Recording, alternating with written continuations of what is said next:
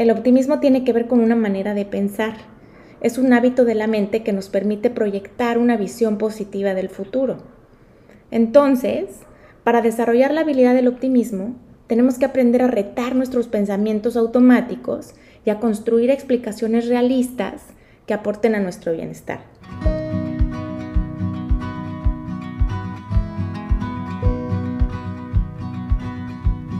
Hola, bienvenidos al podcast Bienestar Conciencia.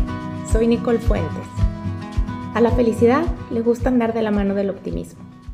El optimismo, además de sentirse bien, tiene muchos beneficios tangibles. Las personas optimistas son más sanas, experimentan más emociones positivas, tienen mejores relaciones interpersonales, enfrentan mejor las adversidades, son menos propensas a la depresión, viven más felices y son exitosos en el cumplimiento de sus metas. Esta última es de particular importancia, pues para descubrir, construir y vivir nuestro propósito de vida, tenemos que trazar y cumplir las metas que nos llevan a nuestra zona de mayor autenticidad y plenitud. Además, el optimismo es un excelente antídoto contra la epidemia mundial de la preocupación.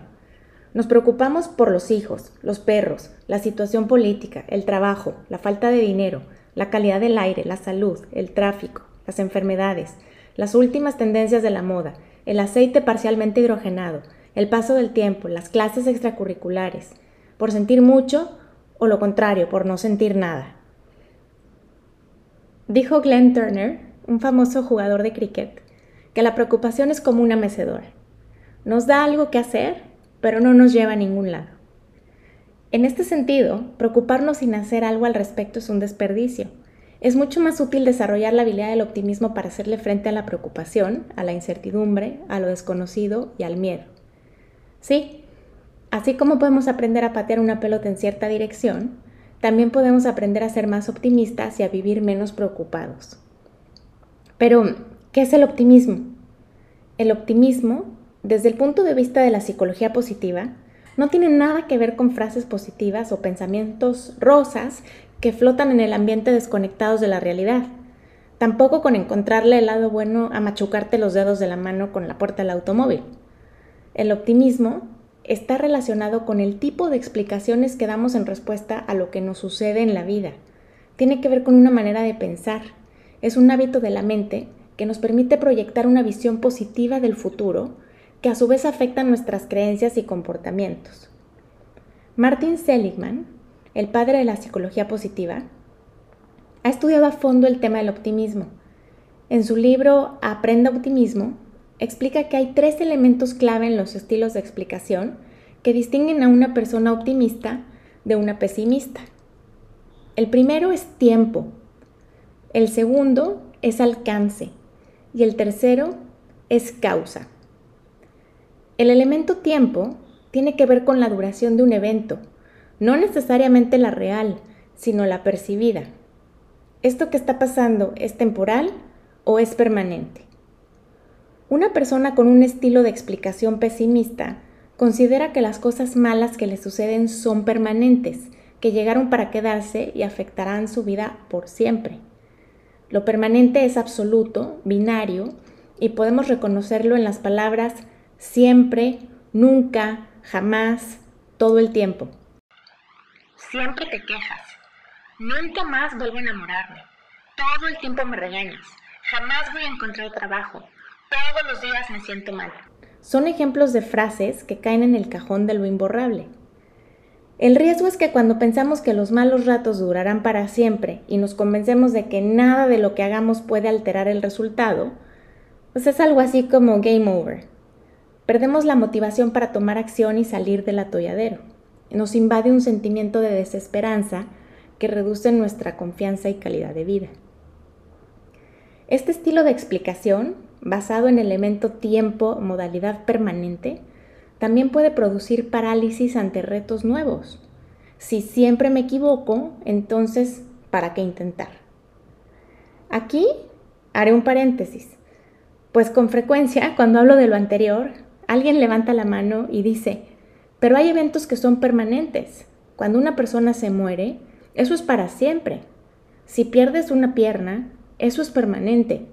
Y es correcto. De eventos como estos no hay regreso. Sin embargo, cómo nos sentimos al respecto de esos eventos puede cambiar en el tiempo. Cuando perdemos a un ser querido, imaginamos que jamás podremos volver a sonreír o ser felices, que nunca más podremos disfrutar de la vida.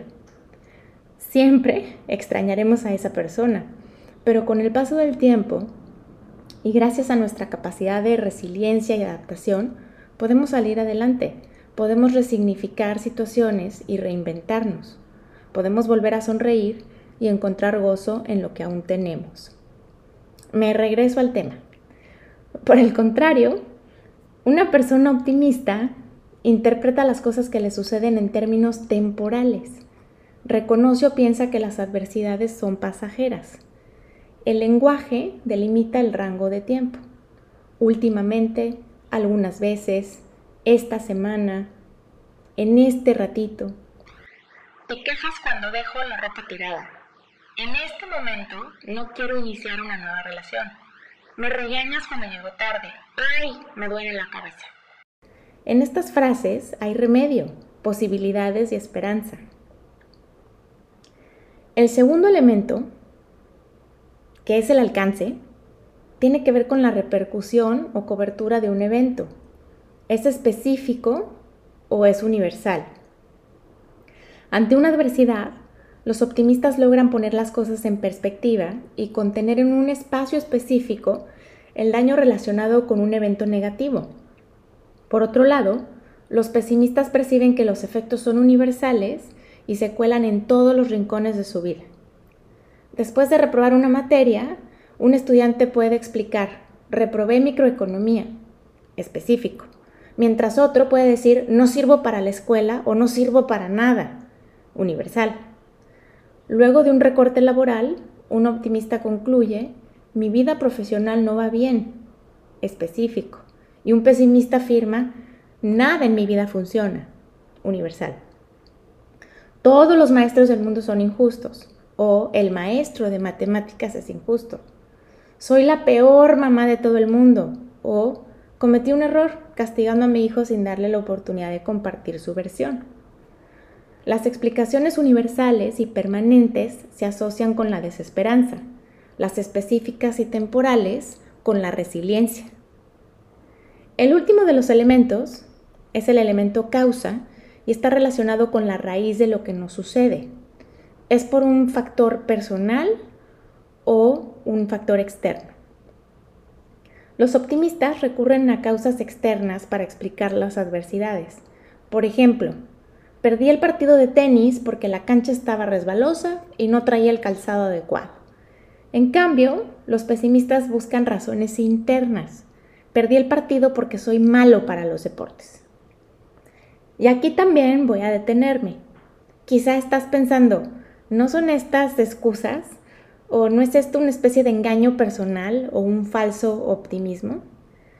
Aquí la clave está en reconocer que a veces fallamos a pesar de haber hecho nuestro mejor esfuerzo, por situaciones externas o imprevistos que no están vinculados a nuestra calidad como seres humanos. No llevar el calzado correcto es solamente un error del que se puede aprender y es posible corregir en la siguiente oportunidad. Esto es muy diferente a concluir que eres un pésimo deportista y no sirves para nada. Supongamos que un pesimista y un optimista son descartados como candidatos para un nuevo trabajo. El pesimista podría argumentar que fue rechazado porque no es suficientemente bueno, personal, que nunca va a salir adelante, permanente, y que no sirve ponerle ganas a la vida porque nada vale la pena, universal. En cambio, el optimista podría explicar el mismo rechazo diciendo que no es personal, el otro candidato estaba dispuesto a ganar menos, que tuvo un mal día de entrevista temporal, y que, aunque esto complica su situación profesional, las demás áreas de su vida van bien. Específico.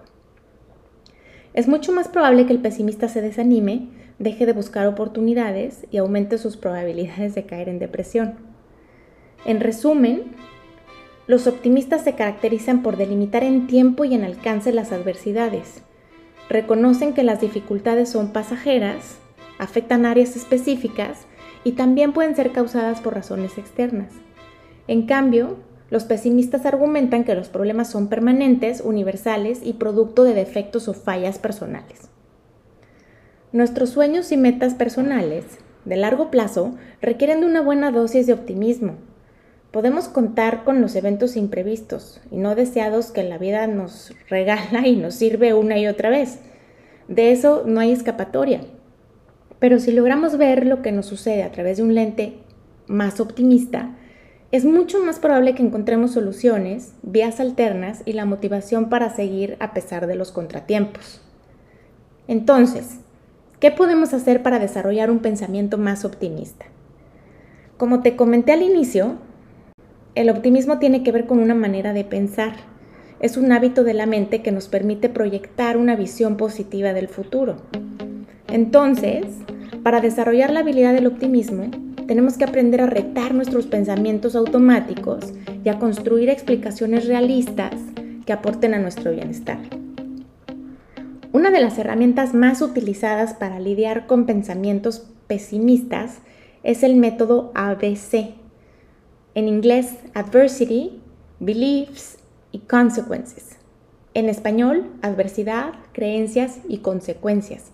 Este método fue desarrollado por Albert Ellis, que es un psicólogo de la Universidad de Columbia.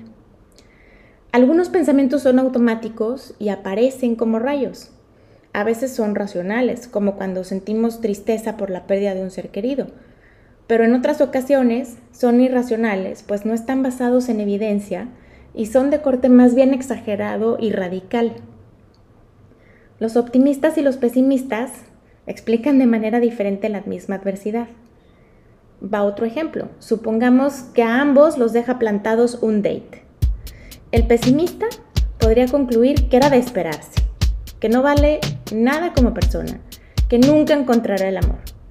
La consecuencia emocional de una explicación como esta seguramente vendrá acompañada de tristeza, depresión y enojo que le provocarán ganas de evitar el contacto social, encerrarse en casa a pensar en las 50 razones por las que el amor debería estar prohibido. Por otro lado, el optimista, pues sin duda se sentirá triste, pero buscará una explicación que no ataque su persona. Podría pensar que al date le surgió un imprevisto, que se perdió en el camino o que por algo pasan las cosas. La consecuencia emocional quizás es desilusión o curiosidad por saber qué pasó y la acción podría ser llamar por teléfono o pasar la página y planear una cita con alguien más. Para utilizar el método ABC, adversidad, creencias y consecuencias, es necesario hacer una pausa describir la adversidad claramente e identificar las historias que nos contamos para editarlas antes de brincar a la acción. Voy a utilizar mi ejemplo personal del miedo al avión para mostrar algunas técnicas de combate. Aunque he tenido avances muy importantes en este departamento, la verdad es que los aviones no son lo mío. El modo vuelo me pone ansiosa y tengo que recorrer el proceso que te describiré a continuación. Paso número uno es identificar pensamientos automáticos, creencias y sus consecuencias. Un aviso de turbulencia del capitán o cualquier sacudida en el camino, a mí me provocan la llegada de pensamientos involuntarios. Esto no pinta bien, nos vamos a caer o se me va a parar el corazón. Mi creencia en ese momento es que los aviones son peligrosos. Estos pensamientos, en combinación con mi creencia, desatan reacciones como miedo, ritmo cardíaco acelerado, manos frías, pies temblorosas. Conocer mi modus operandi cuando ando en las nubes me permite pasar al siguiente paso más rápidamente, que es retar los pensamientos automáticos. No todo lo que pensamos es real y la evidencia me dice, la sobrecargo está tranquila, el cielo está perfectamente azul y la mayoría de los pilotos se mueren de viejos. De ahí tengo que generar explicaciones más precisas y contenidas, pensar en alternativas. Pronto va a pasar. Miles de aviones atraviesan por zonas de turbulencia sin problemas. Y el hueco que siento en el estómago no es porque el avión se va a caer, sino porque estoy pensando que el avión se va a caer. Finalmente recuerdo no brincar a una catástrofe, no rumiar sobre el peor escenario posible o decidir que lo atenderé solo en caso de que este escenario se presente. voy a preocuparme en serio solo si empezamos a dar vueltas sin control. Así como editamos fotografías pasándolas por filtros, mejorando la luz y eliminando lo que sobra antes de publicarlas, también podemos editar nuestros pensamientos antes de brincar a las consecuencias. ¿Qué más podemos hacer para desarrollar la habilidad del optimismo?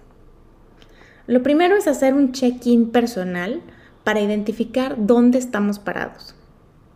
Si quisiéramos dividir a las personas en dos tipos, podríamos hacerlo en optimistas y pesimistas. Sin embargo, el asunto no es tan binario. Es más parecido a 50 sombras de optimismo. Algunos somos optimistas para unas cosas y pesimistas para otras. Yo, por ejemplo, soy de corte pesimista cuando me enfermo o tengo que hacerme análisis médicos, pero optimista cuando se trata de alguien más. Pero incluso en este departamento tengo matices. Soy mucho más optimista cuando se trata de un conocido que cuando tiene que ver con una de mis hijas. Sigo tratando de entender por qué. Algo parecido sucede con el avión. Me quedo muy tranquila cuando mis personas favoritas viajan por el cielo anticipando que todo saldrá bien. Sin embargo, me pongo en modo catastrófico cuando soy yo quien tiene que volar. Dice Elaine Fox, directora del Departamento de Psicología de la Universidad de Essex, que en el optimismo hay niveles, grande, pequeño y micro. La talla que elegimos depende de nuestro estado de ánimo y de la intensidad de ciertas situaciones. Grande cuando hacemos una evaluación general de nuestra vida y concluimos que las cosas van bien, que este es un buen momento para vivir y tenemos una visión alentadora del futuro. Pequeño, para circunstancias específicas del día a día. Por ejemplo, aprobaré el examen, terminaré el proyecto, estará divertida la fiesta. Micro, la versión mínima necesaria, el sentimiento reconfortante de que sobreviviremos el rato, el lunes o la rabieta de alguno de nuestros hijos o alguno de nuestros conocidos. Con lo anterior, me interesa dejar sobre la mesa que el optimismo no es un tema de absolutos y que un primer paso para desarrollar un pensamiento más positivo consiste en conocer nuestras muy personales tonalidades. Estas son algunas otras estrategias para desarrollar el optimismo. Visualizar escenarios donde el éxito es posible. Alcanzar nuestros objetivos o lograr una meta empieza con una imagen mental de triunfo. Nuestro cerebro es una máquina brillante que traduce las imágenes que le dibujamos en pasos específicos a seguir para convertirla en realidad. El nombre elegante para esto es profecías autorrealizadas. Supongamos que un niño va a jugar la final de soccer y está absolutamente convencido de que van a perder. ¿Cómo es su comportamiento?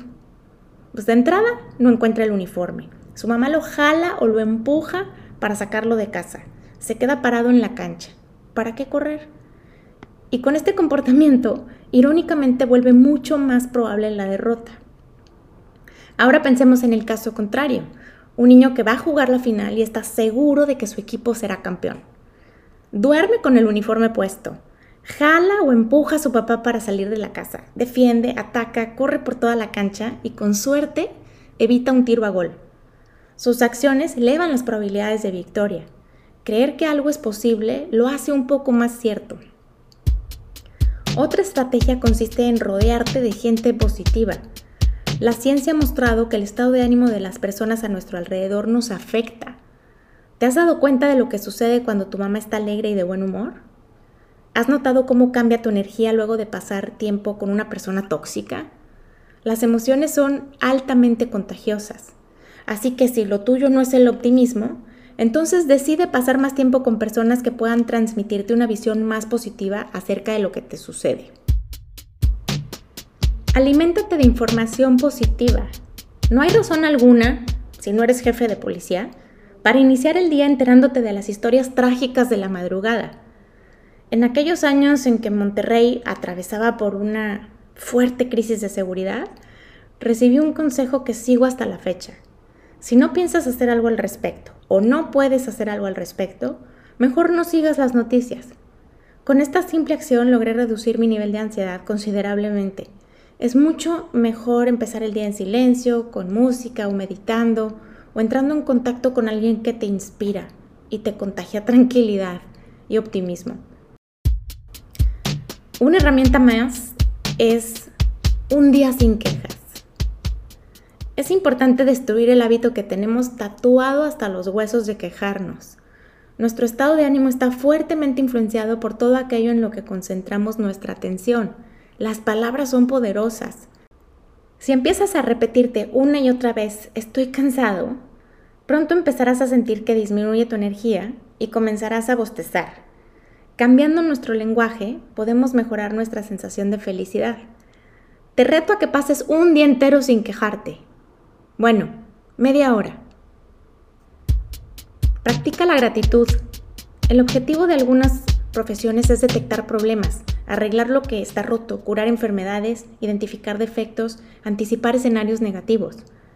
Las personas en estas disciplinas son más propensas a sentir insatisfacción o a caer víctimas del desgaste o burnout. En estos casos es especialmente importante practicar la gratitud, dedicar tiempo a destacar lo bueno, lo que sí salió, lo que sí se pudo. Deshazte del mito de que prepararte para el peor escenario posible es una buena estrategia para vivir.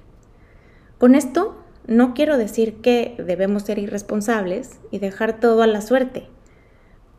Hay quienes argumentan que es útil prepararnos para el peor escenario posible, pues así lograremos minimizar su impacto si sucede.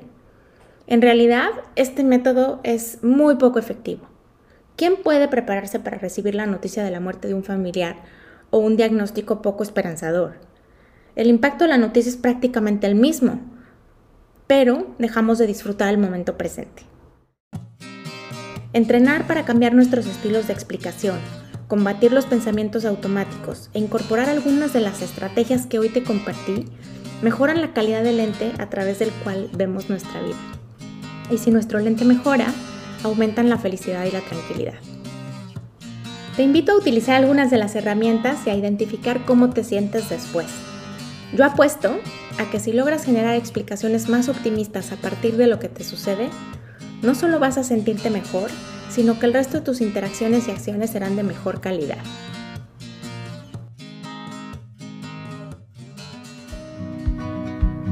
Gracias por estar aquí. Te espero en el siguiente capítulo. El podcast de Bienestar Conciencia es una producción de ruidoso.mx.